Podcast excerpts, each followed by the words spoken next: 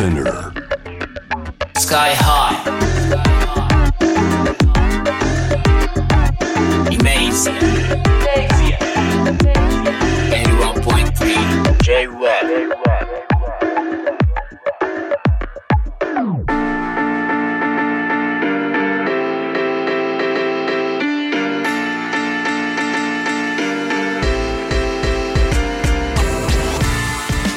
メージやラッパーのスカイハイです、えーこのコーナーですねラッパーで僕スカイハイがあのまああのアジアのカルチャーの話をするというか、えー今アジアのカルチャー話すんなら、えーラップミュージックは避けて通れないですし、え今ラップミュージックの話するんならアジアのシーンは避けて通れないですよねということでですねアジアのねラップミュージックのシーンをね、えーいろいろとこうお話ししていったりとかまあ本当知識人のね、えー方にこう来ていただいてお話を伺うという、えーことをこう続けておりましてもういろんなところ回ってまいりましたけどついに中華圏にねあの先週先々週で、えーマリア・キューベイさん来てもらって台湾のお話ししてね台湾のレーベルの、えー素敵なご夫妻とね、えースカイプをつないだりね。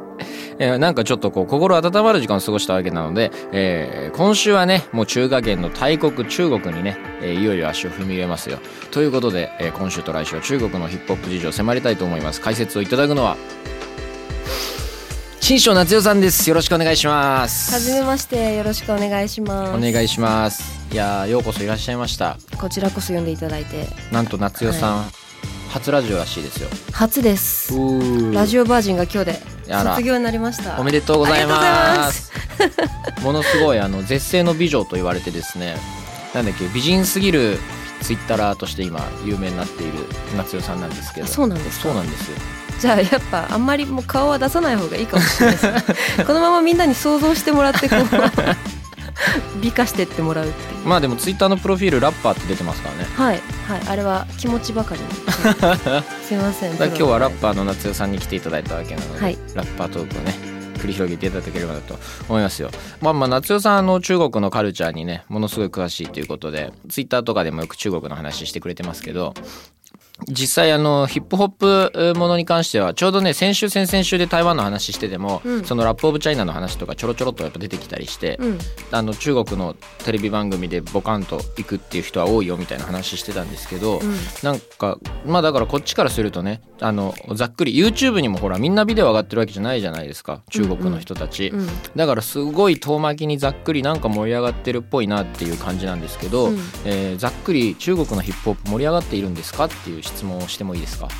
盛り上がってますよ。あのあ台湾聞いたんですか話？そうそう先週先々週はね台湾。なうん。先週先々週ってめっちゃ気持ちいいんで、あのぜひ使ってみてください、はい先週先々週。ほら気持ちいいでしょ？気持ちいいですね。シャッシャッシャッシシャシャッ。あそう夏代さんからねあのお伺いした曲、ええ。はいそんなんだったんだけど、はい。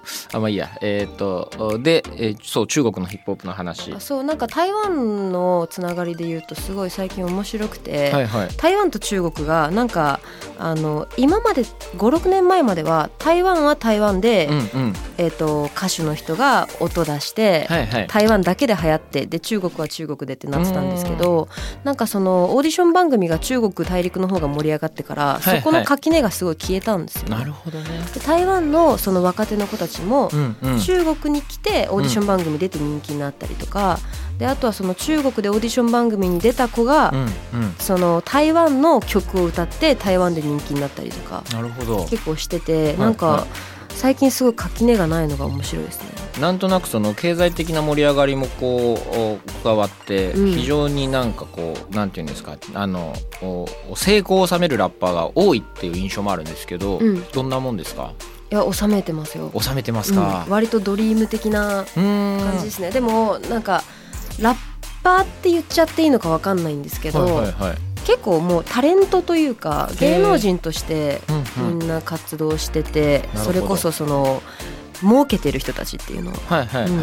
だからちょっと日本の文脈とはまた違うかもしれないですね。まあでも日本も割とねなんかこうフリースタイルダイジョンで有名になった人がタレントっぽい活動したりとかああそそこは近いかもしれないです。あああいう感じですね。ああいう感じ。割と全部ああいう感じかもしれないです。ああなるほどね、だなんかそうじゃない人がいないというか。音楽だけっていう感じの人ってこと？はなかなかいなくてある程度みんなこうなんていうんですかねビジネス文脈には載ってる。うんなんか感じはしますよ。すごいあの昨今の中国の経済シーンみたいで面白いですね。そうですね。それこそその PG1 あはいはがなんか女優さんとうん、こう付き合って炎上したりとか、うんそこら辺もやっぱこう界隈ですごくつるんでるみたいな。なるほど、そうそうそう PG1 がねなんかあのそう逆にすごいみたいな話になったのはその PG1 がその薬物とかセックスを美化していると批判を受け謝罪にまで追い込まれるというね、えー事件が2018年あってで未だに PG1 テレビとかは出れてないっていう話だったんですけど、はい。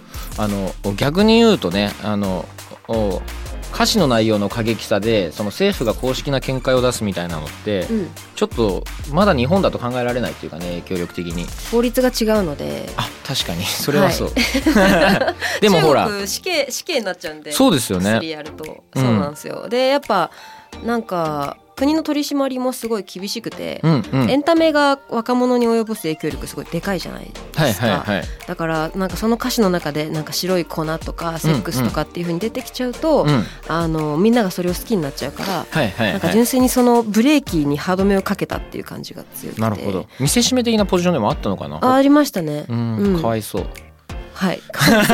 まあでもでも自業自得感ありますけどね,、まあそうだよね。ん、ちょっと老いたが過ぎたっていう。老いたが過ぎた。部分もあって。えなんかでもあのおそれこそあのタイの話した時とかに、うん。あのタイはほら独裁政権だったからあのおてかまあ軍事政権だったからね。そこに対しての反対をこう訴えた歌が、うん。あの盛り上がってね、うん。それでこうなんかあのちょうど同じタイミングでねタイの政府もなんかラップでこうそういう曲を作ってたりとかしたみたいな、うん。なんかそのラップに対するその浸透度の高さみたいなうん。のはねすごい感じたんですけど、うん。中国はそういう意味ではそういうなんて言うんですかねいわゆるヒップホップアーティチュード？ていうかまあ持ってたロックからそうかセックスドラッグロックンロールっていうかね、そういうものとか、うん。その社会に物申すみたいなものとかってじゃあやっぱりこう難しいのかな？あー。なんかヒップホップカルチャーとしてはすごはいはい。いトレンドとしてめちゃくちゃ流行ってて、うんでなんかそのう火付けとしてオーディション番組があったりとか、はいはいはい。その韓国のアイドルグループから脱退した人が帰ってきてヒップホップカルチャーうんのうん。布教してたりとかっていうのはあるんですけど、うん。あのなんていうんですかね今までやっぱりヒップホップってその社会のアンチテーゼとかを載せていいっていうある程度ルールになってるじゃないですか。そこをみんなこう利用していろいろ意思表示はしてますけど、ただ国のルールとしては変わらないので、はいはい。それでこう言っちゃいけないことを言ったりすると、うん。バンされるっていうのはやっぱりあってそこは中国も多分タイも文脈は違うけど一緒であはいはいはい。日本だけそこがうん言論の自由が守られてるのかもしれないですね。なるほどね。何言ってもいいみたいな、はいはいなんならあのはい入れちゃいけないのは企業名だったりするみたいな、あー確かに。うん、なんかすごい不思議だなって思います。確かに確かに。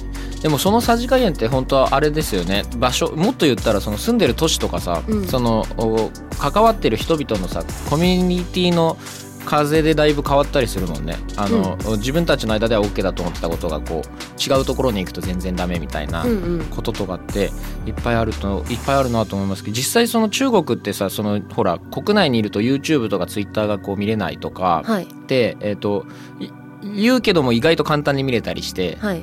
で意外とその簡単に見ることってなんか厳密には NG だけど実際そこまで思いっきり規制されないでしょうみたいなうん。こととか、うん。あーをなんとなくその中国にいて経験したんですけど、はい。なんかそういうどんな感じなんだろう。もうこう完全に断絶されてるって感じではないでしょうでも。うん。全然そんな感じではないです。あの普通に生きてたら見る必要もなければ、うん。えっ、と見る見ようともしてないっていうのが多分はいはい。大衆的な、あー。8割ぐらいの人がそうでで海外の情報を必要としてる人が自ら見に行くぐらいですけど別にそのじゃあインスタグラム見に行ったからといって逮捕されるみたいなことはなくて、うん。まあ、あくまでも国の政策、まあ、経済的政策としてやってるっていう部分の方が強いですね。政治と経済だったら、うんううん。んあ中国行ったんですか？中国にちょっと行きまして。いつ行ったんですか？それはちょっと言えない。言えないっすね。いや2年前くらい。マジで？2年前くらい。あそうなんですそうそうそう。2年前くらい。楽しかったですよ。そうなんですね、うん。よかったですどこ行ったんですか？えっとね上海に行きました。おおうん。上海だなって思いましたよ。感想が。シンプル。なんかでもあのそうなの。あのハイヤーブラザーズとかってさ、はい。あの思いっきしあれだったからあのなんていうのかなタイムラグが少ないっていうか、うんうん。現行の現在のものとタイムラグが少なかったりしたのが、うん。中国からあのポンと出たのがあのインパクトあったりしたんですけど、うん。台湾はねやっぱ割と2006-7年くらいからその US のあのその時にバッと出た人たちをこう、うん。すぐ呼んだりとかうん。して、しかも盛り上がったりとかうん。ものすごいあの想像以上にもうあの10年以上前から海外のヒップホップつかまあメインストリームとうん。こうおおほぼ同時くらいで進んでるっていうのがすごい面白かったんですけど、中国ってあのこうここ数年ラップヒップホップも盛り上がってるっていう話ありましたけど昔からそんなにヒップホップ盛り上がってました？いやもうほぼ皆無に近いです。皆無に近かったわけですよね。なんかその音楽のトレンドとしてやっぱりバラードがすごく主流でうん、それ以外はまあロックとかジャズとかもありますけど、うん。もうほんと微細微細。微細です。でストリートカルチャー自体うが、んうん。えっと2015年ぐらいうんうんうん。に入ってきたんですね。うんうん。でそれの音楽文脈としてその有名なあのヒップホップのラップのバトルオーディション番組が始まってなるほどね。でそれが理由でまあ火がついたというか、でそこきっかけにそのクラブとかで活動してた MC みたいな人はいっぱいいたんですけど、あはいはいはい。ラッパーとしてそれを歌手として職業でやってる人はいなかったんですよ。なるほど。儲からないから、うんうんうん。ただその人たちにこう世に出るステージができたっていうのがそれがまあオーディション番すごい大組だったり。きくて。オーディション番組ででうんそのオーディション番組がもともとその1曲がやってる1番組しかなかったんですけど、うんうん。今それがまあキー曲ほとんどやってたりとか。キー曲ほとんどやってたり。いやほとんどやってます。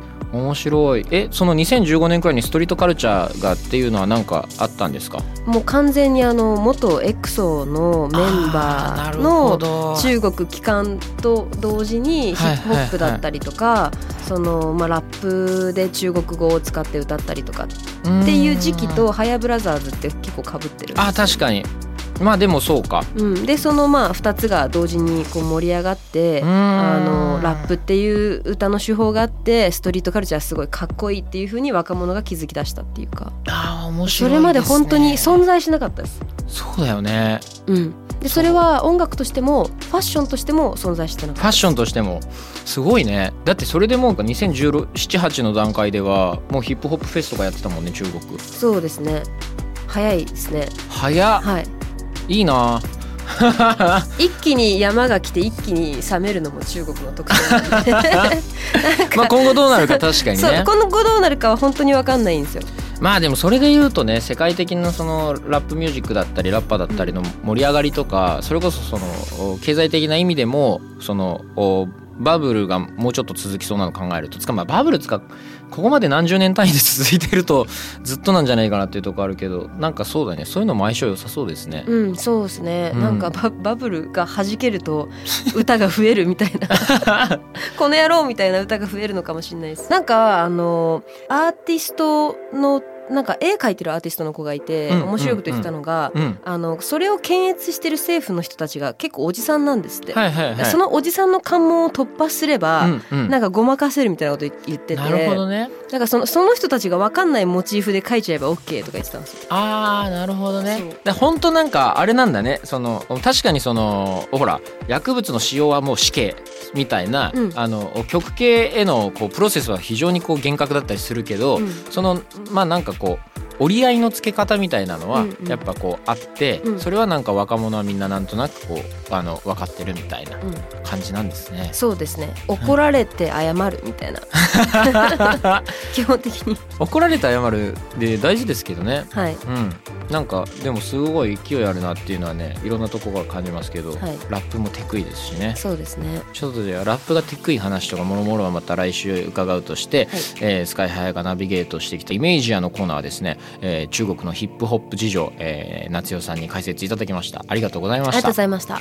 夏代さんはね来週も来ていただきますよ。はい。もう夏代さんと非常にもう仲が良い。はい。もうそういうあの中国のアーティストなんで笑ったんですか？いやなんかはい。はい。仲いいですね。仲いい中国のアーティストに、えー電話をつなげて中国ヒップホップシーンの生の声を聞いていこうと思います。来週もよろしくお願いします。よろしくお願いします。さてイメージや Spotify と Apple Music でプレイリストを公開しています。今日かかった曲はもちろん今後コーナーでかける曲や時間の都合でかけたくてもかからなかった曲など随時追加していきますよ。プレイリストのタイトルはイメージアンラップです。番組ホームページと Twitter にもイメージアンラップのリンクを貼っておきますのでぜひアクセスしてフォローしてください。イメージアナビゲーターはスカイハイでした。夏代さんありがとうございました。ありがとうございました